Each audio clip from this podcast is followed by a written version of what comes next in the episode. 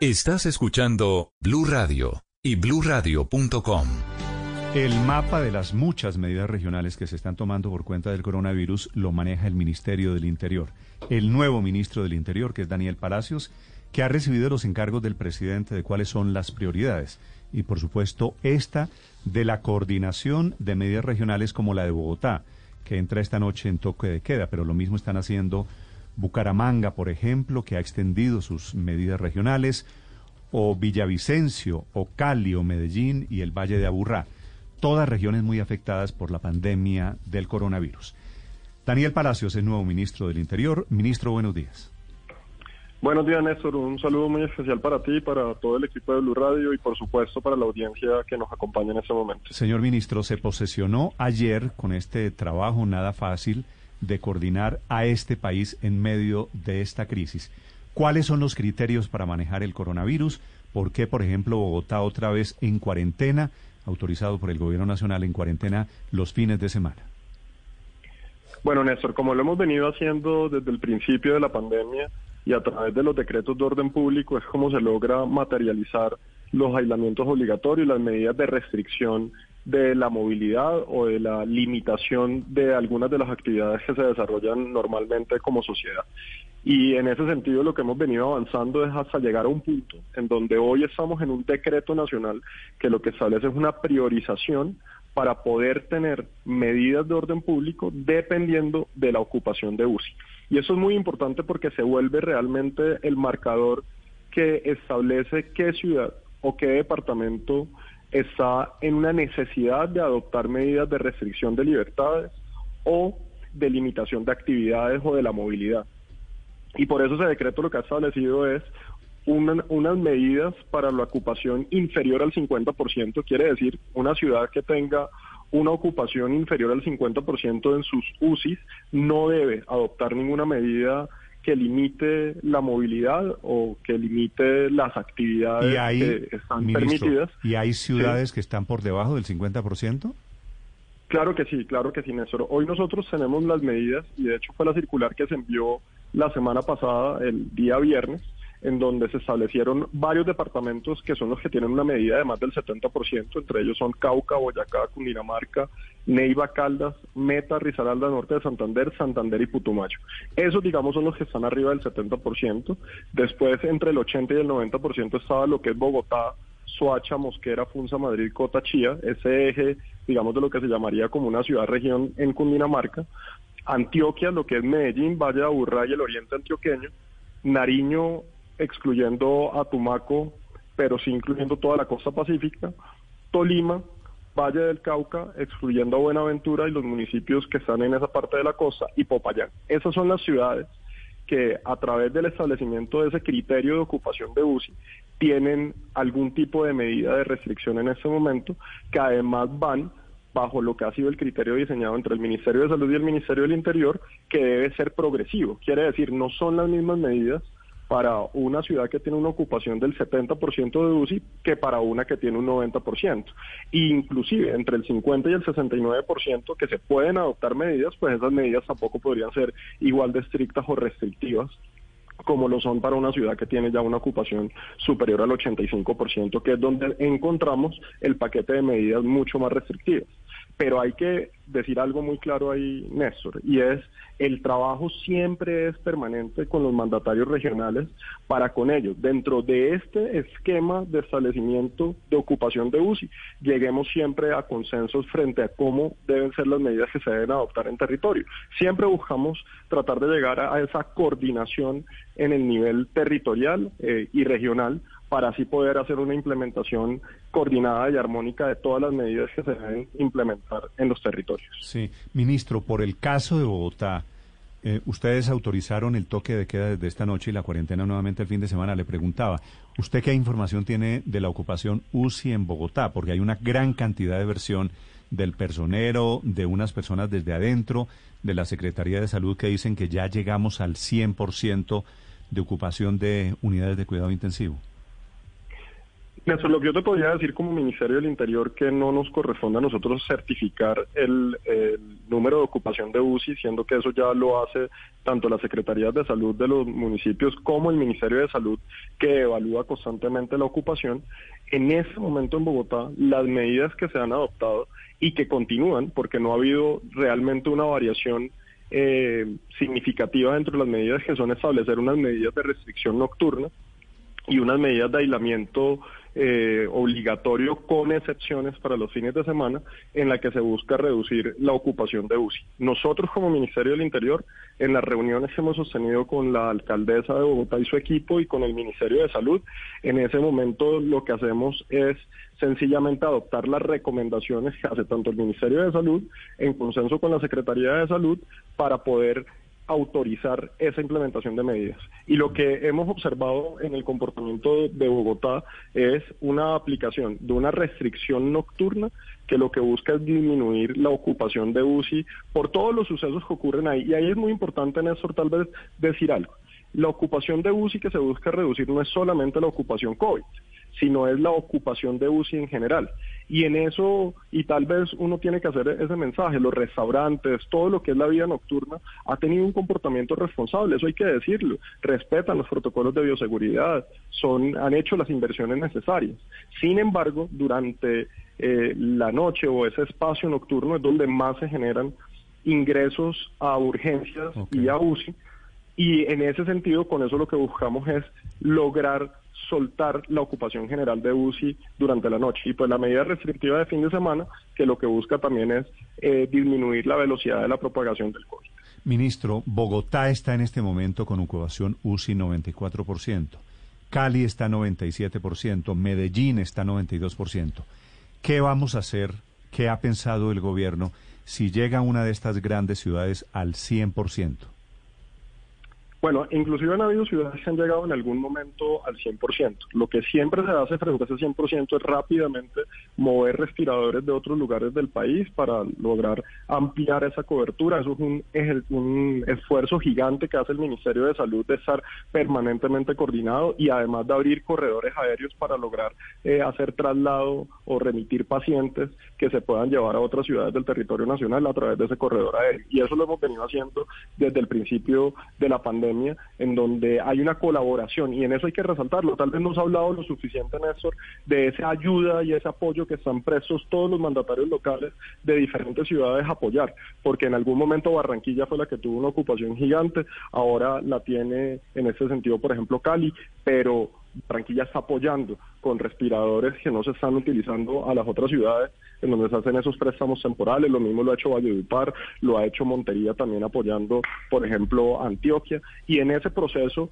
que es un proceso eh, de evaluación permanente y constante y de todo el día, estar evaluando la ocupación de la FUSIS para así poder tomar la determinación de si hay que trasladar a pacientes a otras partes del país o traer respiradores de otras partes del país. Pero ese es el compromiso y el gran reto que tenemos diariamente y que lo hace el Ministerio de Salud de manera muy responsable. Ministro, eh, le quería preguntar si las medidas si están dando resultados. Le digo porque en esa tensión entre la salud y la reactivación, pues el gobierno nacional ha planteado este, eh, este eh, kit de medidas que son los toques de queda nocturnos, eh, las cuarentenas de fin de semana, etcétera.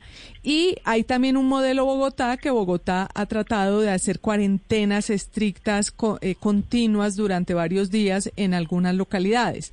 Ya han pasado 15 días desde que se han empezado a implementar este tipo de medidas, unas y otras. Quería preguntarle si ustedes tienen un balance de si esas medidas, las que propuso el gobierno nacional, si están siendo suficientes para controlar la pandemia, este pico de la pandemia? Mira, claro que sí, o sea, lo que nosotros estamos viendo y además fue anticipado, y, de hecho el señor presidente de la República, el ministro de Salud, el gobierno nacional ha tratado de hacer una pedagogía y en compañía de muchos de los mandatarios locales que se trató de hacer durante el mes de diciembre frente a lo que era esa responsabilidad individual social que tenemos de cumplir todos los protocolos de bioseguridad y de distanciamiento. Y hoy, pues, evidentemente estamos viendo el resultado del 24 al 25 de diciembre, del 31 y el primero de enero del puente de Reyes y eso se extenderá en lo que son los periodos de incubación, los periodos de afectación que tienen eh, esos picos que son los que estamos presentando y por eso esas medidas se toman, como te lo mencionaba anterior, no solamente para disminuir la UCI COVID, sino para disminuir la UCI general y obviamente para demorar o para bajarle el ritmo a la velocidad de la propagación. Estas medidas son eh, similares a las medidas que hemos venido tomando durante todo eh, la pandemia. Han venido variando. Si ustedes recuerdan, iniciamos en una cuarentena, en un aislamiento obligatorio muy estricto, en donde tan solo teníamos 17 excepciones, quiere decir solamente lo necesario. Luego se fueron ampliando esas excepciones, fueron entrando sectores con protocolos de bioseguridad para poder ir generando una reactivación segura poco a poco, hasta que llegamos a un punto en donde lo que habían eran tres prohibiciones que siguen siendo vigentes, las tres prohibiciones que hoy están, que son las aglomeraciones, que son las discotecas, los lugares de bailes, el consumo de licor en espacio público, que siguen existiendo, pero en donde todo estaba permitido cumpliendo protocolos de bioseguridad. Ahora en esta etapa lo que estamos ya es en medidas mucho más focalizadas medidas que van a los lugares en donde realmente se están presentando los problemas. No es la misma eh, situación que puede estar viviendo hoy una ciudad como Valledupar o como Cartagena a lo que está atravesando hoy Medellín y Bogotá. Y por eso las medidas tienen que ser diferenciales y basadas en un criterio de ocupación. Y con eso lo que buscamos es que al término de este pico logremos reducir logremos evitar llegar a una ocupación de UCI o que se llegue a una ocupación de UCI el 100% sea momentánea mientras se busca el, el, mecanismo para eh, soltar y para generar más disponibilidad de camas, pero esta ha sido una medida que sin duda alguna lo que busca es ese efecto y es la disminución de la ocupación de UCI y, y ha sido exitosa, se hizo en norte de Santander y se logró hacer una reducción y en su momento se hizo también en Santander y ha generado una reducción pero todavía tenemos un esfuerzo grande y sobre todo concentrado en lo que es Bogotá y lo que es Medellín, que es donde hoy tenemos un eh, esfuerzo eh, bastante eh, continuo y que esperamos en las próximas semanas o inclusive en el paso de esta semana ya comience a marcar una reducción. Ministro, usted habla de Bogotá y Medellín con un esfuerzo marcado, pero por ejemplo Cali hoy amanece con únicamente 11 camas disponibles en unidades de cuidado intensivo y quiero preguntarle eh, si definitivamente está descartado el modelo de una cuarentena más prolongada, si solamente se va a mantener ese modelo de los fines de semana y hasta cuándo. Bueno, precisamente Valle del Cauca lo había mencionado ya anteriormente dentro del grupo que están en la alta ocupación. Quiere decir que tienen un comportamiento epidemiológico negativo, que son los que tienen la ocupación más alta del 90%. Y los había mencionado tanto como el área región de Bogotá, como el, el área región del Valle de Aburrá, como el Valle del Cauca. Y ahí principalmente es el, tema de, como tú lo mencionas, de Cali, en donde tiene unas medidas mucho más, más estrictas, en donde se le ha solicitado al alcalde y el alcalde lo ha venido adoptando unos aislamientos más continuos durante el día, en donde obviamente tienen que tener las excepciones. Pero como te decía, en ese momento no estamos hablando de un modelo en donde tengamos un aislamiento general del país como lo tuvimos en las etapas de marzo hasta septiembre, porque eh, lo que estamos viendo es un comportamiento en algunas regiones del país, en algunas ciudades, y no puede ser una medida generalizada que termine afectando una reactivación segura, que es lo que el señor presidente y el gobierno nacional ha venido eh, desarrollando en todo el territorio nacional. Entonces, aquí estamos frente a un reto en materia de ocupación de UCI en unos lugares del territorio nacional, pero avanzando en un proceso de reactivación segura en donde logremos reactivar el empleo y la inversión.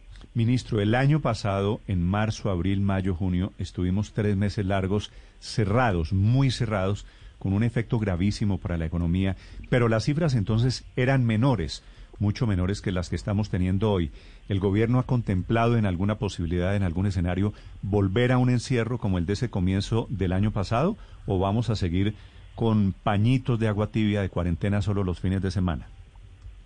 Bueno, hoy lo, lo, que, lo que tenemos, y, y Néstor, es muy importante mencionar que en el decreto eh, presidencial existe la posibilidad de adoptar medidas si el Ministerio de Salud observa un comportamiento epidemiológico que nos tenga que llevar alguna limitación o cierre de actividades. Pero como te mencionaba Néstor, no tendría sentido en este momento hacer una medida de orden nacional cuando hay ciudades que su comportamiento epidemiológico no ameritaría el mismo tipo de restricción que tiene una ciudad como Bogotá o que tiene una ciudad como Medellín. Por eso hoy lo que estamos es haciendo medidas más focalizadas en algunos territorios que son en donde encontramos la alta ocupación de UCI. bajo ese criterio que ha sido el criterio que hemos venido manejando desde el mes de octubre, que son medidas mucho más focalizadas en los territorios de acuerdo a la realidad de cada uno de sus territorios. Y lo hemos tenido, por ejemplo, Nariño tuvo en su momento una medida diferencial porque estaba ya acercándose a los carnavales. Eh, eso no se podría aplicar a otras ciudades del territorio nacional. Entonces, lo que hoy tenemos son medidas focalizadas en donde observamos unos comportamientos epidemiológicos e ir midiendo la evolución diariamente. Nosotros, por ejemplo, con Bogotá estamos haciendo casi un comité epidemiológico con los asesores y el comité de expertos del Ministerio de Salud cada tres, cuatro días. Y en esos cada tres, cuatro días vuelve, se evalúa y vuelve y se adoptan un paquete de medidas que esperamos generen los resultados deseados. Justamente, ministro, ¿han evaluado ustedes la posibilidad de excluir de las restricciones de movilidad a las personas que ya tienen anticuerpos, que en el caso de Bogotá es del 30% de la población y también en el caso de Cali llega al 30%? Eh, ¿Por qué no sacar a esas personas de todos estos toques de queda, leyes secas, cuarentenas, en fin? Bueno, aquí es muy importante eh, tener claro las excepciones que tienen todas las medidas y nosotros hemos sido muy claros. Eh, Néstor, eh, yo recordarás que el decreto, el último decreto, el 1076, que fue un decreto que estuvo rigió entre septiembre y octubre, tenía alrededor de 46 excepciones. Y cuando hablamos de 46 excepciones, son 46 actividades y grupos poblacionales que están excluidos de las medidas. Y esos grupos tienen que seguir excepcionados en cualquier medida que se tome eh, restrictiva. Quiere decir, hoy hay una población que está activa inclusive en los lugares donde hay la restricción más grande, inclusive en Bogotá, en, su momento de las seis localidades que tenían la restricción, esas 46 excepciones estaban operando. Quiere decir, no existe una restricción, nunca en Colombia existe una restricción total que quiere decir nadie puede salir, no ha existido. Siempre ha existido una excepción frente al tema de los supermercados, frente al tema de la cadena de abastecimiento, frente a los servicios de emergencia, frente a todo lo que mm. tiene que operar, inclusive si tenemos un, una medida restrictiva fuerte. Pero hoy lo que tenemos es un sistema de disciplina, de autocuidado, y esto es muy importante, Néstor, y yo aprovecho ese espacio tan valioso que tú me das para recordarlo. Señor. Si nosotros no nos cuidamos, si nosotros no entendemos que gran parte de las medidas son personales. Por más que nosotros tengamos medidas en donde restringimos algunos horarios de operación, donde limitamos las actividades en algún momento, la primera línea de defensa es la personal, en donde tomamos decisiones como utilizar el tapaboca, como, como constantemente estar cumpliendo los protocolos de bioseguridad, evitar las reuniones, evitar los temas en donde podamos generar contagio y poner en riesgo a las personas. Es el ministro del Interior, Daniel Palacio, son las 6 de la mañana, 57 minutos. Ministro, rápidamente un par de preguntas sobre lo mismo, pero temas diferentes. ¿Qué información tiene usted sobre el estado de salud del ministro de Defensa, Carlos Holmes Trujillo? Bueno, en primera medida, nosotros eh, desde el Gobierno Nacional le deseamos una pronta recuperación al ministro de Defensa, el país lo necesita, él ha venido adelantando una tarea titánica de recorrer Colombia, de estar con nuestras tropas, de buscar la recuperación de muchos lugares del territorio nacional donde necesitan esa presencia activa del ministro de la Defensa. Eh, como lo informó el Ministerio de Defensa, el mismo señor presidente, él se encuentra en el hospital militar con el mejor cuidado eh, posible y en donde pues se encuentra en el área de cuidados críticos, pero la información que tenemos es que está eh, en ese proceso en, la, en el hospital militar y pues obviamente será el hospital militar el que esté informando sobre la evolución de su salud, pero en ese momento yo sí quisiera aprovechar, Néstor, esa pregunta sencillamente para eh, recordarle a todos los colombianos que el COVID está presente, que la pandemia nos afecta a todos por igual, sin importar si somos funcionarios públicos o no lo somos, si somos de un estrato social alto o de un estrato social bajo, si tenemos una ideología o no tenemos una ideología, si somos de la costa o somos de Bogotá. Ese es el mensaje que quisiera aprovechar, Néstor, para decirlo y que ojalá nos cuidemos todo lo más posible para evitar llegar a los puntos de contagio o de deterioro de salud que hemos visto en algunas personas. Ministro, cuando dice el comunicado del gobierno que está en una unidad de cuidado crítico, ¿eso quiere decir unidad de cuidado intensivo? Néstor, como te, como te lo digo, el comunicado es bastante claro, donde establece pues una condición. Es que no, es que no me parece claro, ministro, el concepto de unidad de cuidado crítico, porque le pregunto a médicos y me dicen médicos que hay unidad de cuidados intensivos y unidad de cuidados intermedios. Néstor, ahí como, como tú muy bien lo has dicho, lo, le has preguntado a médicos y los médicos hacen esa diferenciación. Yo creo que eso le, corresponde más al, al, hospital militar y a los eh, médicos hacer esa explicación frente a lo que se refiere a cuidado crítico. Vale. Ministro, una última pregunta sobre una declaración del gobierno de anoche haciéndole un llamado, me pareció sorpresiva esta declaración, haciéndole un llamado a los jueces, no sé si se referían a tutelas, a que respetaran el orden establecido para el programa de vacunación. ¿Cuál es el temor que tiene el gobierno? ¿Qué tienen que ver los jueces en todo esto si no ha comenzado el plan de vacunación? No, yo creo que el, señor ministro de Salud, y, y, eso ha sido un trabajo muy juicioso, muy responsable, Néstor, teniendo en cuenta que lo que estamos buscando es salvar vidas. Y el Plan Nacional de Vacunación que ha desarrollado el Ministerio de Salud, que ha sido un trabajo con los expertos, que se ha validado con la Organización Panamericana de la Salud, con la Organización Mundial de la Salud, lo que busca es un sistema en donde se priorizan quiénes deben ser vacunados primeros. Y por eso se ha hablado de unas fases en donde pues primero estarán eh, vacunadas las personas que estén en los criterios de más urgencia, quiere decir las personas que más riesgo tienen a, eh, a, poder empeorarse con un posible contagio de COVID y obviamente las personas que tienen comorbilidad. Y en ese sentido, ese eh, cronograma que se ha establecido y esas fases que se hacen de manera responsable y de manera científica, lo que deben llevar es que la aplicación del COVID sea no sola, sola sea por criterios de urgencia, criterios de prioridad, pero al mismo también de equidad. Y lo que no podríamos tener es que a través de mecanismos como la tutela o mecanismos diferentes se comienza a acceder de una manera desordenada a la vacuna porque eso pondría en riesgo pues un plan de vacunación serio científico que ah, se ha hecho para precisamente impactar las poblaciones de, mayor riesgo. Ministro, es decir, ¿el gobierno tiene el temor de que vía tutela le podrían afectar ese cronograma o ese orden de prioridades para las vacunas? Pues yo, yo no mencionaría la palabra temor, eh, Néstor. Yo creo que sencillamente es una anticipación y sobre todo de darle tranquilidad al pueblo colombiano que hay un plan nacional de vacunas diseñado, responsable, eh, serio, que se ha hecho basado en la necesidad eh, científica y en cómo realmente podemos impactar de manera rápida a las personas y a la población que está en mayor riesgo. Porque aquí lo importante, eh, Néstor, es salvar vidas. Y esa estrategia de salvar vidas tiene que ir es focalizada en la población que tiene mayor riesgo, que está mayor expuesta a tener un efecto negativo eh, de tener que necesitar una UCI, de tener que necesitar ya una atención en salud. Recordemos que la gran mayoría de personas que son contagiadas por COVID son asintomáticas o tienen síntomas leves.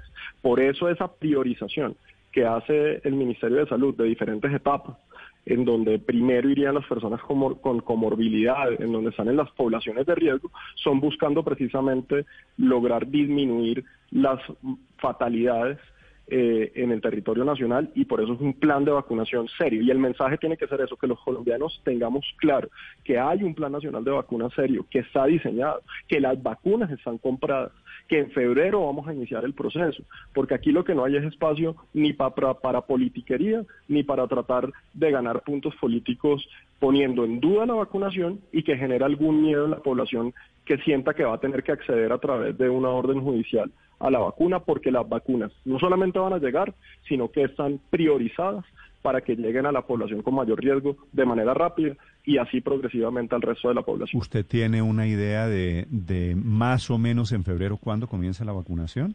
¿Más hacia comienzo, más hacia finales? No, no, no me gustaría a mí, eh, Néstor, eh, meterme en una parte que ya es del Ministerio de Salud, pero lo que sí te puedo decir es que ya los ultracongeladores, ya varios ultracongeladores que son los requeridos que el Ministerio de Salud ha eh, comprado ya están en el territorio, ya están siendo instalados y eso lo que nos va a llegar es a lo que ha dicho de manera clara el presidente y el ministro de Salud y es que la vacunación inicia en el mes de febrero. Ojalá. Es el ministro del Interior, Daniel Palacios. Gracias, ministro, por acompañarnos esta mañana. No, muchas gracias a ti, Néstor, y a toda la mesa de trabajo.